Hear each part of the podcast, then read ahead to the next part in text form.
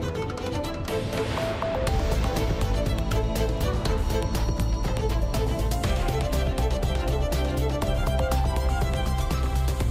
Está a começar o Portugal em direto. Temas em destaque hoje. Cláudia Costa, boa tarde. Boa tarde. O Instituto de Habitação e Reabilitação Urbana vai investir 6 milhões de euros na construção de 45 apartamentos em Lousada, na região do Tamgue Souza, para arrendamento a custos controlados. A obra deve arrancar no início do próximo ano. Os 24 municípios do Minho juntaram-se num projeto que pretende promover e qualificar aquela região como destino turístico de excelência dentro e fora de portas. O site Cá no promete experiências diferentes e inovadoras, com histórias para contar, artes para descobrir, caminhos para desbravar e sabores para apreciar. Nós vamos explorar este site com Marta Coutada, do Executivo da Comunidade Intermunicipal do AVE. No interior do Castelo de Solurico da Beira, este fim de semana, há um agosto poético-musical que promete. É o ponto alto dos segundos encontros de artes e letras das Terras Altas que se realizam amanhã e domingo. Uma iniciativa da Confraria da Castanha Serra da Estrela. O repórter Jorge Esteves captou parte dos sons que vão ecoar no sábado e domingo. Portugal em direto, edição da jornalista Cláudia Costa. Lousada vai avançar no início do próximo ano a construção de um conjunto habitacional para arrendamento a custos controlados. São 45 apartamentos que o Instituto de Habitação e Reabilitação Urbana vai construir bem no centro da vila. Para que a obra pudesse ir para o terreno, o plano diretor municipal de Lousada foi parcialmente suspenso na União de Freguesias de Silvares, Pias, Nogueira e Alvarenga Lourdes Dias. São 2 mil metros quadrados de terreno, bem no centro da vila de Lousada, onde vai crescer um edifício com dois blocos habitacionais para arrendamento acessível. Para o avanço da obra, o PDM teve de ser suspenso de uma forma parcial. O complexo é da responsabilidade do Instituto da Habitação e da Reabilitação Urbana, diz o vereador do Urbanismo da Câmara de Lousada, Nelson Oliveira. O que existia era um terreno municipal no centro de Lousada, que eh, foi cedido ao Instituto de Habitação e Reabilitação Urbana para que pudesse eh, criar condições para eh, a construção de 45 fogos para arrendamento acessível. Uh, nesse sentido, o, o, protocolo connosco foi, foi feito, foi lançado o concurso de concessão através do, do IRU. Falta agora lançar a empreitada. O IRU já garantiu à autarquia que a situação que se vive no país não vai atrasar a construção deste conjunto habitacional no valor de 6 milhões de euros. A obra deve arrancar no início do próximo ano e, se tudo correr bem, dentro de dois anos, os apartamentos podem começar a ser entregues a jovens e a famílias com dificuldades financeiras. Nós tentaremos que seja para, mais direcionado para jovens casais que, eh, obviamente, não conseguindo ter resposta no mercado normal da, da habitação, possam ter aqui uma solução eh, interessante, uma solução que consigam fazer face face aos seus rendimentos. Há outros empreendimentos para habitação acessível que estão a avançar em outras freguesias da Vila de Lousada, como por exemplo em Vilar de Torno e Alentém. O município de Guimarães também vai avançar com a construção de 111 apartamentos para famílias carenciadas. O concurso é lançado já no início do próximo ano. A vice-presidente da autarquia, Adelina Pinto, disse há pouco à Antena 1 que esta é uma forte aposta no combate à habitação indigna a necessidade, obviamente, destas famílias e de resolver as questões urgentes destas famílias, a devolver às famílias a habitação digna a que têm direito, Uh, e também porque, como sabe, as verbas PRR têm um limite de 2026 e, portanto, estamos a falar de obras de grande dimensão uh, que exigem que se vá para o terreno muito rapidamente e que a palavra-chave seja executar. As novas casas vão ser construídas no perímetro urbano da cidade de Guimarães, já que é na freguesia de Creixo-Mil que se sentem as principais carências. Temos mais necessidade de casas no perímetro urbano da cidade, portanto, numa, numa envolvente uh, mais, mais urbana, o que não era há, há, uns anos atrás não era, não era essa a realidade, estavam muito sediadas as necessidades até junto às grandes empresas, hoje não, temos em contexto urbano e temos também uma necessidade diferenciada uh, com o tipo de as tipologias. Portanto, se há 20 anos ou 30 anos tínhamos a necessidade de ter 3 e ter 4, hoje temos T1 e T2. A construção dos 111 apartamentos em Guimarães vão ser financiadas pelo Plano de Recuperação e Resiliência no valor de 25 milhões de euros. Os apartamentos devem estar concluídos em 2025, ou seja, daqui por dois anos. A Câmara de Lisboa vê com grande preocupação a falta de acordo com o Governo para o financiamento de obras nas 32 escolas transferidas para o município, isto no processo de descentralização de competências. A autarquia, Cristina Santos, diz que precisa de um compromisso firme. São 32 as escolas transferidas para a tutela da Câmara Municipal de Lisboa. Estamos a falar de segundo, terceiro ciclo e secundário, portanto, ou seja, estamos a apanhar é essa a faixa etária. Quantos são milhares? Portanto, eh, eu não tenho o um número exato, portanto, são 32 no total, 28 o próprio Governo assinalou que estão em muito mau estado. É desta forma que a vereadora Filipa Roseta alerta para a falta de acordo com o Governo para fazer obras nestas escolas. São obras profundas, que têm que rever toda a parte, eh, de, não só de pinturas, mas como questões estruturais, de coberturas, chove nas salas, eh, a parte elétrica tem que ser atualizada, a parte de tudo. São escolas, a maior parte delas não tem obras há 30, 40 anos. Quer dizer, eh, que têm que ir com barretes e luvas para, para, para ter aulas, que as casas de banho não funcionam, não estão em condições, é muito, muito preocupante. Responsável pelo pelouro das obras municipais, Filipa Roseta, prevê que o custo de intervenção se situa entre os 200 milhões e os 400 milhões de euros. Valores que, garante, a autarquia não consegue suportar. Por isso, só com papel assinado. Portanto, a lei diz que vão pagar integralmente, o acordo com a Associação Nacional dos Municípios fala em 4 milhões por escola. 4 milhões por escola é menos de metade de quase todas as escolas que nós temos. Portanto, a nossa pergunta é, e por isso é que nós queremos ver isto escrito preto no branco, quanto é que vão pagar exatamente por escola? E precisamos de um acordo, porque é uma dimensão brutal de obra, é um pacote de construção muito grande, uh, que tem, a Câmara tem que ter a conforto que o Governo vai realmente pagar o valor real das escolas e não o valor padrão do país, que não se aplica ao mercado de construção da área metropolitana de Lisboa. De acordo com a vereadora da Câmara de Lisboa, há um ano que o município tenta assinar o acordo para o governo pagar as obras nas escolas que foram transferidas para a autarquia.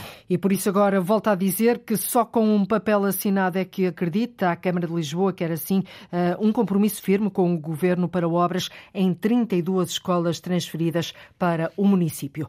O Conselho de Miranda do Douro, no distrito de Bragança, criou o Segundo Municipal de Saúde para dar resposta gratuita aos municípios, mas sempre de uma forma complementar ao Serviço Nacional de Saúde, ao SNS. Quem o garante é a autarca Helena Barril com a subscrição de um seguro de saúde, nunca nos estamos a querer sobrepor à, à oferta que tem e, à obrigação que tem o Serviço Nacional de Saúde.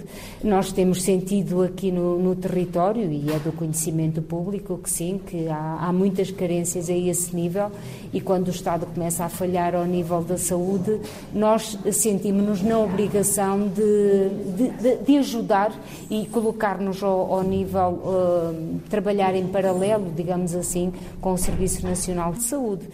Com este seguro de saúde, os utentes de Miranda do Douro têm, assim, acesso a consultas de especialidade, a exames complementares de diagnóstico e contam também com transporte gratuito. Vão ter o, consultório aqui com consultas duas vezes por semana. Estão dois médicos a, a, trabalhar por conta da Casa de Saúde de Viseu, que é a Casa de Saúde que está no, no âmbito do, deste processo todo. Vamos também trabalhar em, em estreita colaboração com os médicos de família que há no Conselho e digamos que estes médicos aqui vão fazer alguma triagem dos exames médicos que vão ser pedidos, exames complementares diagnósticos, consultas das várias especialidades que estão previstos e negociados no contrato. Miranda do Douro é um conselho fronteiriço devido às distâncias das unidades de saúde. Muitas vezes os utentes portugueses procuram em Espanha a resposta às necessidades que têm. Ora, esta ajuda da autarquia pretende dar melhores condições à população.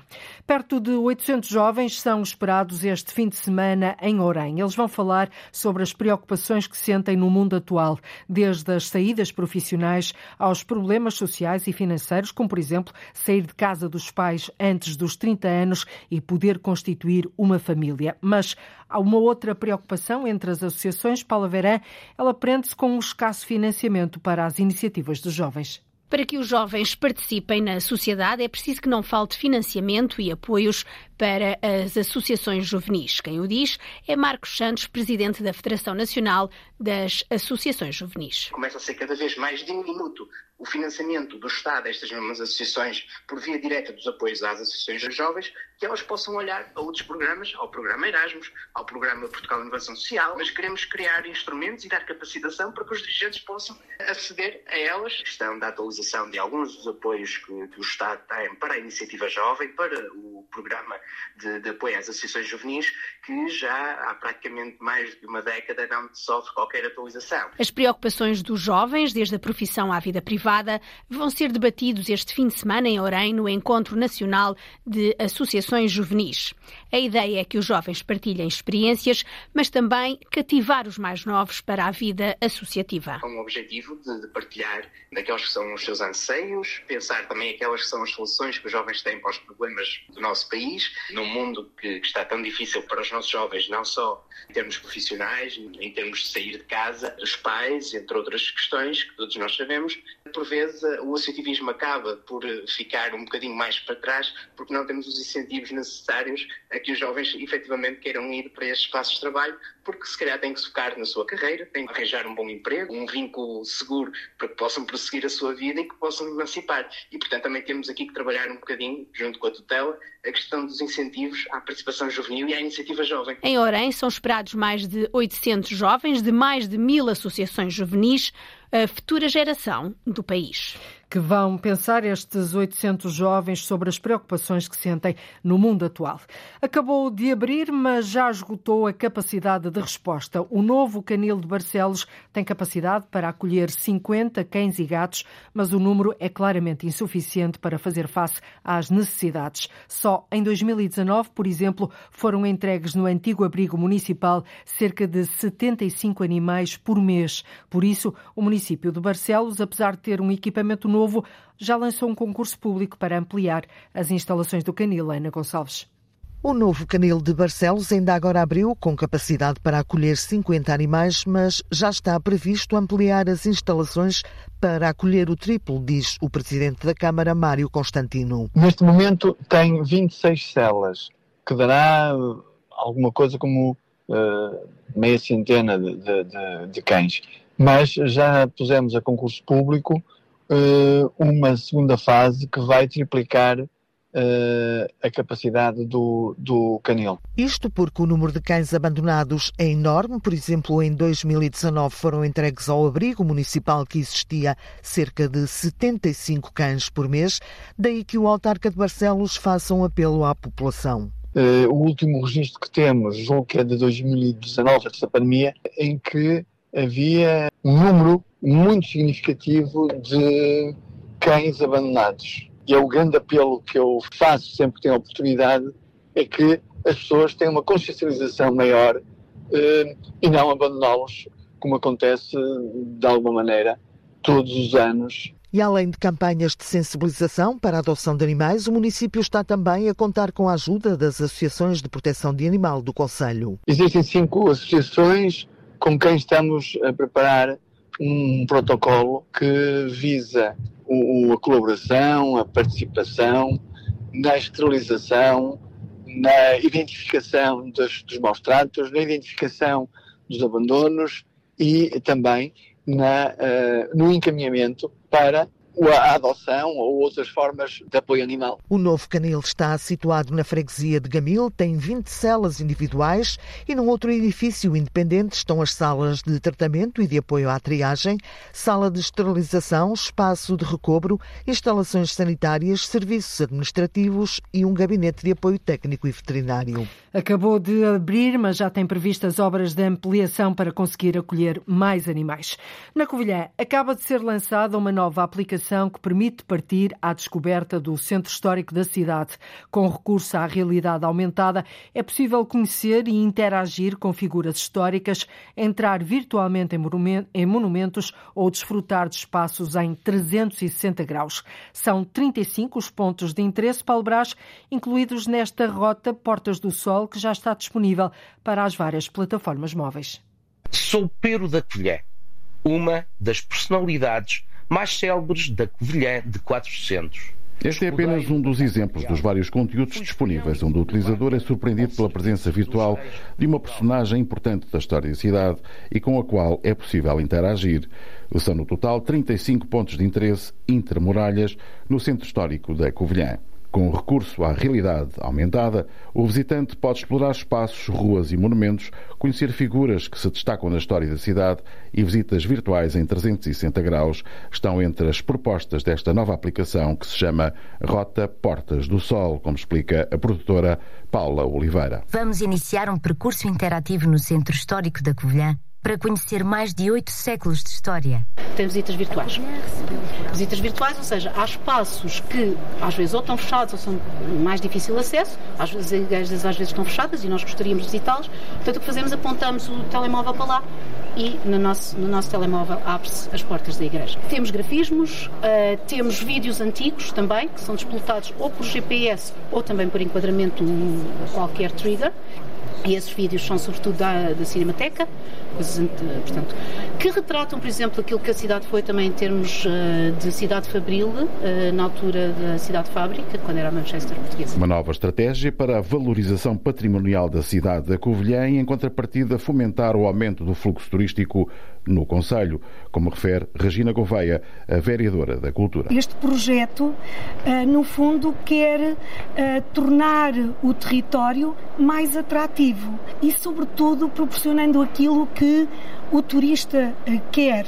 Experiências eh, ligadas a, a pessoas, a lugares, a cantos e recantos e nós proporcionamos isto. Agora só falta mesmo conhecer o endereço para instalar a aplicação que na Play Store ou App Store, caso se trate de iPhone, aparece com o nome de Covilhã AR.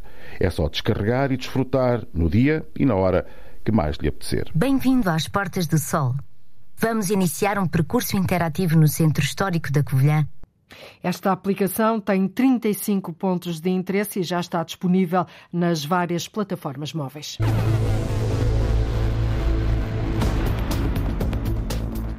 Um coro que cabe dentro de um corpo. E não há maior projeto em Portugal, são 500 participantes. Juntávamos eh, conjuntos de, destes grupos de cada um dos municípios para representarem uma determinada parte do corpo que nós vamos desenhar. Vamos ter eh, um determinado grupo de municípios que representará a cabeça, o tronco, os membros, os sentidos. Espetáculo que acontece no Pavilhão de Paredes, no Distrito do Porto.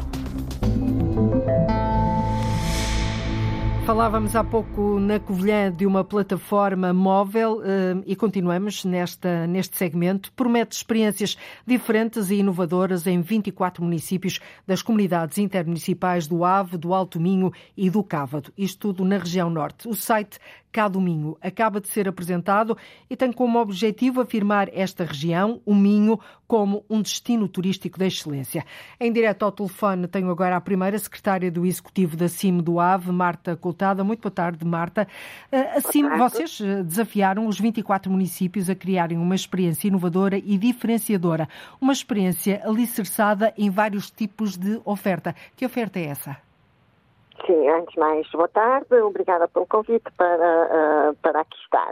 Uh, bom, uh, nós desafiamos, de facto, os nossos 24 municípios, portanto, os 24 municípios que compõem a sub-região do Minho, para conceberem, desenharem e testarem uma experiência turística inovadora com base naquilo que eles que consideravam que era um dos ativos principais de, de, cada um destes, destes territórios. Ou seja, fazer do território uma espécie de montra, mostrar aquilo que, que de melhor tem, não é? O que de melhor tem, exato. Nós sabemos que o, o Minho é muito diversificado, uhum. uh, pode proporcionar experiências diferenciadas uh, a vários níveis a, a, a quem o visita e, portanto, essa era a ideia.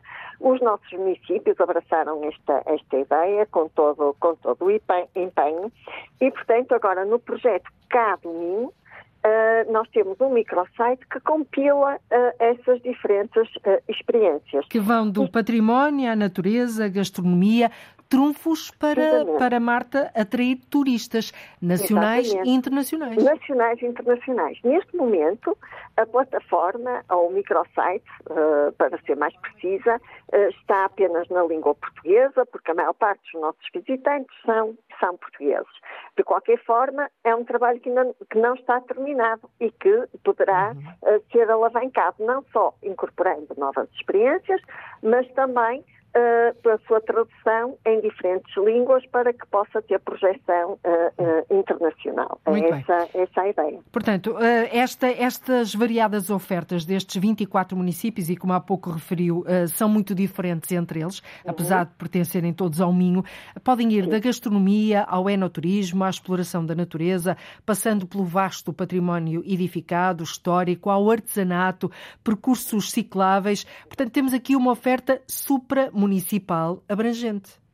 Exatamente, e diversificada, que é, que é o que nós costumamos dizer, que no Minho encontra tudo, desde a montanha até ao mar, não é? E encontra gastronomia, natureza, património uh, cultural, património arqueológico, portanto, uma série de, de, de atrativos, tem uma série de atrativos uh, turísticos. E, e, a estratégia. E numa, numa das partes do território, bate ali com a fronteira com a Espanha, não é?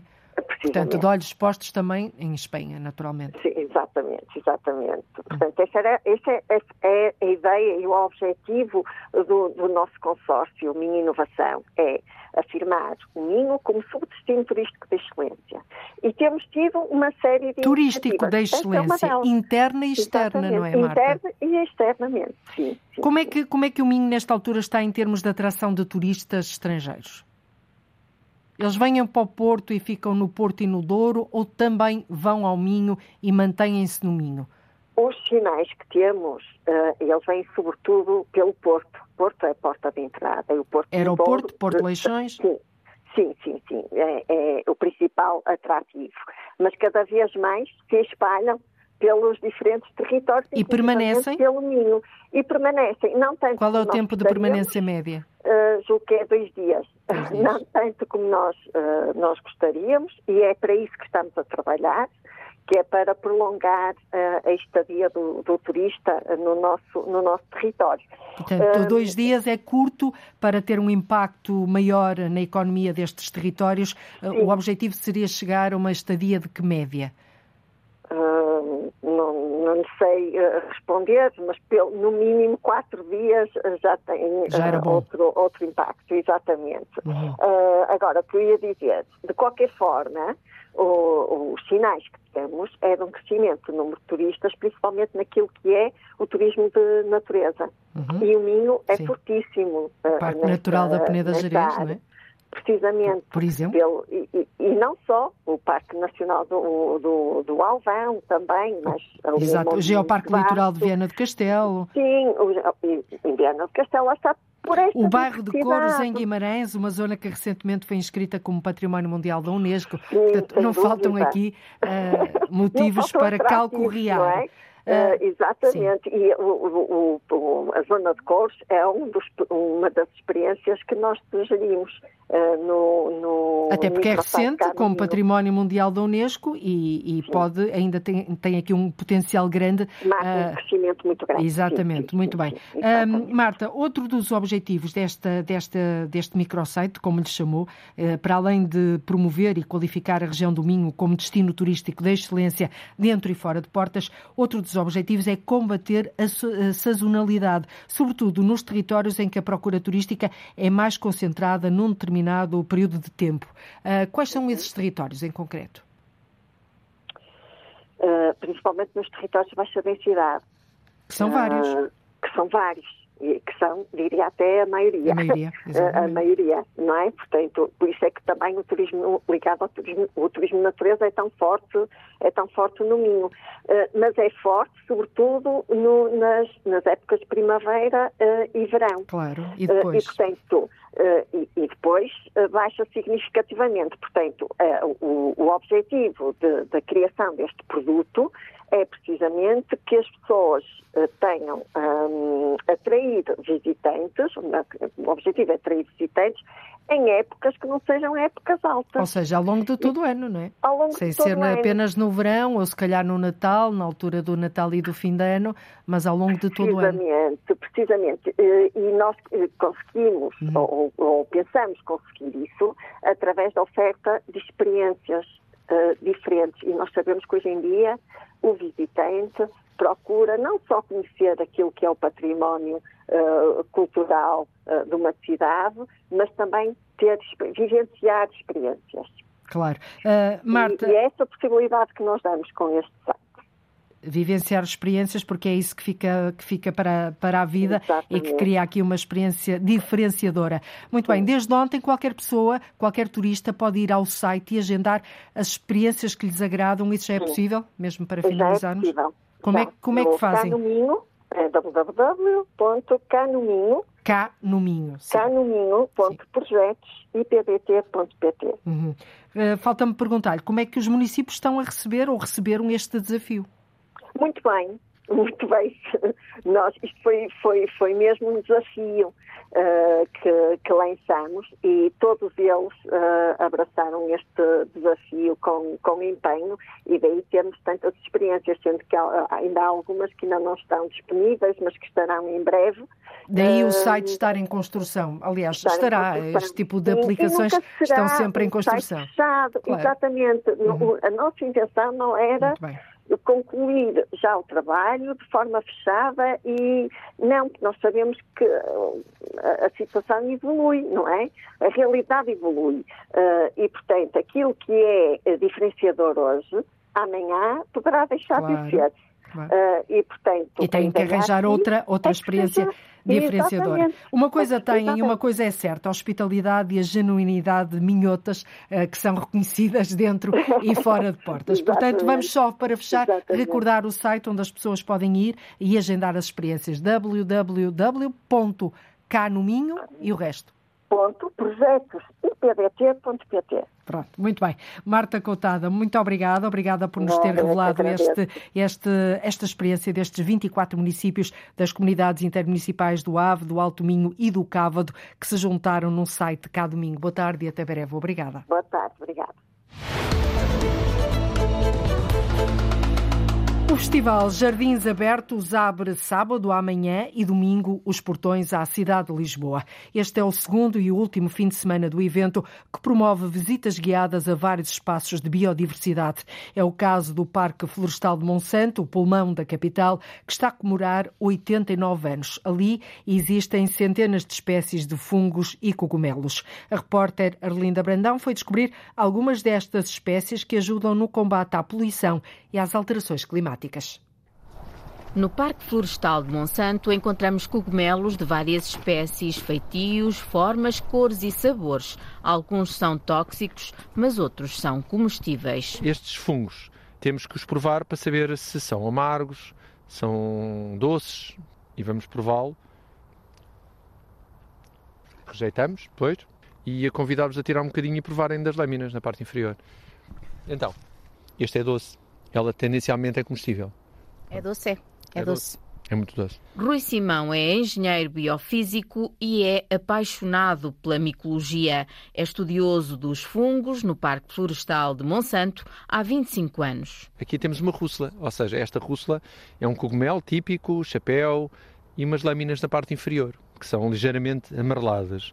Parte como o pau de giz, faz POC. Por aqui existem muitos cogumelos venenosos e, tirando algumas exceções, como quando estamos acompanhados por especialistas na matéria, a palavra de ordem é não comer cogumelos, mesmo que não sejam tóxicos. Se são apanhados em ambientes poluídos, o que, é o que nós vamos com- comer é um alimento que é poluído. Depois, certificarem-se de que a espécie que estão a apanhar é efetivamente a espécie comestível, que não é uma parecida. E há alguns raros. São fungos pequeninos que só se vêem ao microscópio.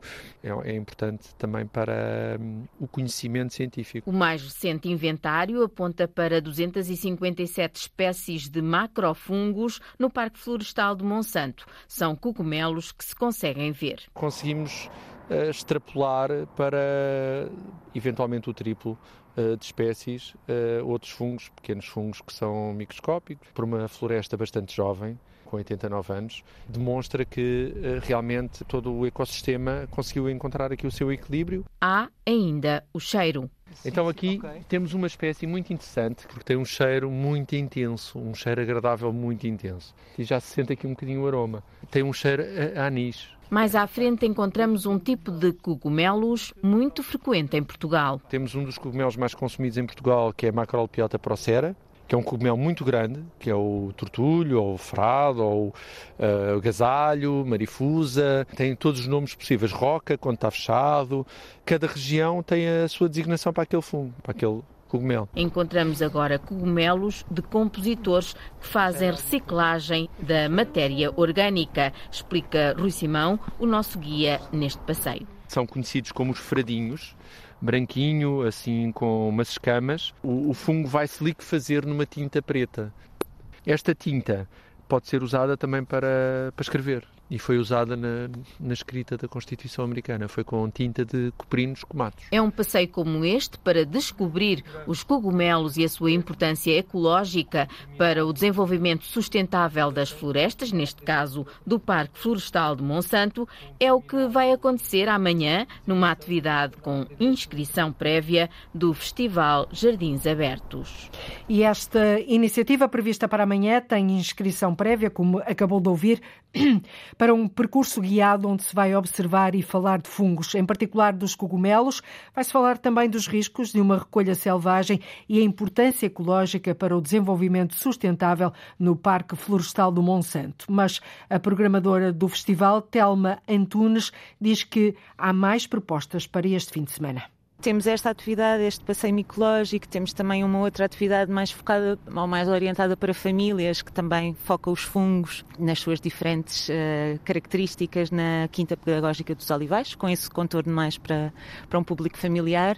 E depois também abrimos uma quinta de produção, uma quinta de produção de cogumelos, a Quinta Urbana NAM, que aí sim é uma produção um, comercial, não é? É, é uma empresa, mas que também faz produção de cogumelos em, na cidade. Este ano nós focamos realmente o tema da alimentação, do alimento e da produção de alimento no contexto urbano. Gostava de destacar duas atividades que têm a ver com identificação de flora espontânea comestível e uma outra que é na, no Parque Hortícola de Valdechelas, que é um dos maiores parques hortícolas da Europa.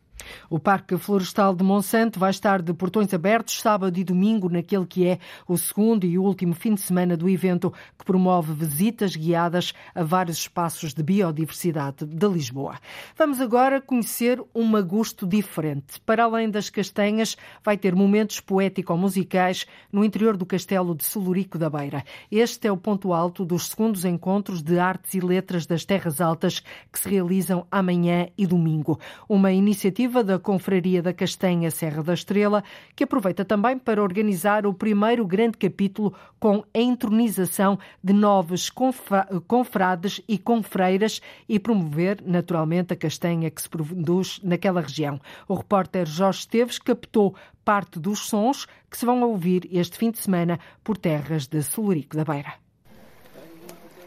Ela surge, mas só à meia-noite quando os pássaros brancos fecham as suas asas sobre a ignorância das trevas. Ao crepitar do lume onde se vão assando as castanhas no meio da tradicional caruma, junta-se a poesia, que aqui é dita pelo ator e membro da Confraria da Castanha Serra da Estrela, António Godinho Gil. Mas também a música, neste caso criada para hino da confraria. Castanha, cor de castanha, um fruto está a circular tem importância tamanha na dieta alimentar. Estamos no interior do castelo de Celúrico da Beira. E António Quinás, o almoxarife desta confraria da Castanha Serra da Estrela, identifica-nos o propósito destes encontros de artes e letras das Terras Altas e do grande capítulo que vai acontecer este fim de semana. É um pretexto para juntar pessoas, para trazer pessoas e uma oportunidade para divulgar a nossa cultura. E este ano vão juntar ainda mais confrarias e juntar também mais confrados novos que vão ser integrados naquilo que é o capítulo que vai acontecer neste fim de semana do 11 de novembro, dia de São Martinho, um período especial também para a castanha. Eh, nós vamos fazer o primeiro grande capítulo portanto é a primeira oportunidade de entronizar confrades e confreiras.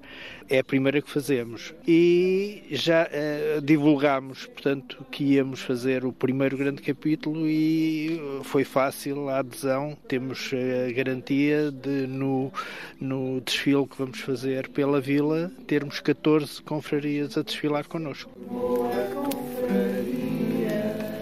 No interior do Castelo de Solurico da Beira, este fim de semana, há sim um agosto poético-musical que promete, como percebeu. Amanhã sobe ao palco uma das maiores apresentações em coro a nível nacional. Reúne 500 participantes. O projeto começou em 2021, em plena pandemia, e tem vindo a crescer desde essa altura. No pavilhão de Paredes vão fazer-se ouvir meio milhar de vozes de 17 municípios, um corpo de pessoas, Cláudia Aguiar Rodrigues, que nasceu a cantar e assim quer continuar a viver.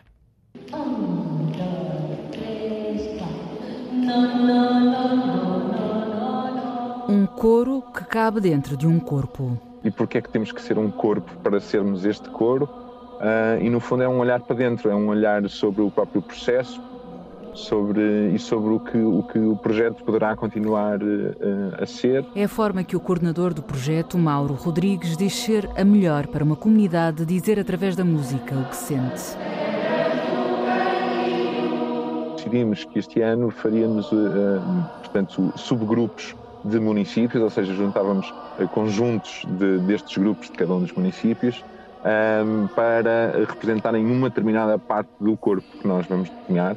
Um, portanto, vamos ter um determinado grupo de municípios que representará a cabeça, o tronco, os membros, os sentidos. Há mais crianças, jovens, mais idosos e também mais estrangeiros, num coro-corpo que cresce de ano para ano. Temos italianos, espanhóis, brasileiros. Eh, no fundo, temos eh, exatamente aquilo que temos neste mesmo território. Temos uma amostra do que, do que, do que é este território.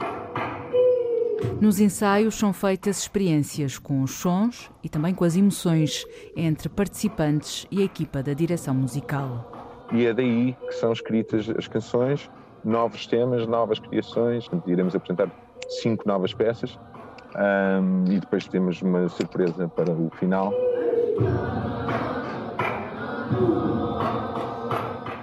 Muitas expectativas para esta apresentação. Amanhã sobe ao palco uma das maiores apresentações em coro a nível nacional. Reúne 500 participantes, 500 vozes.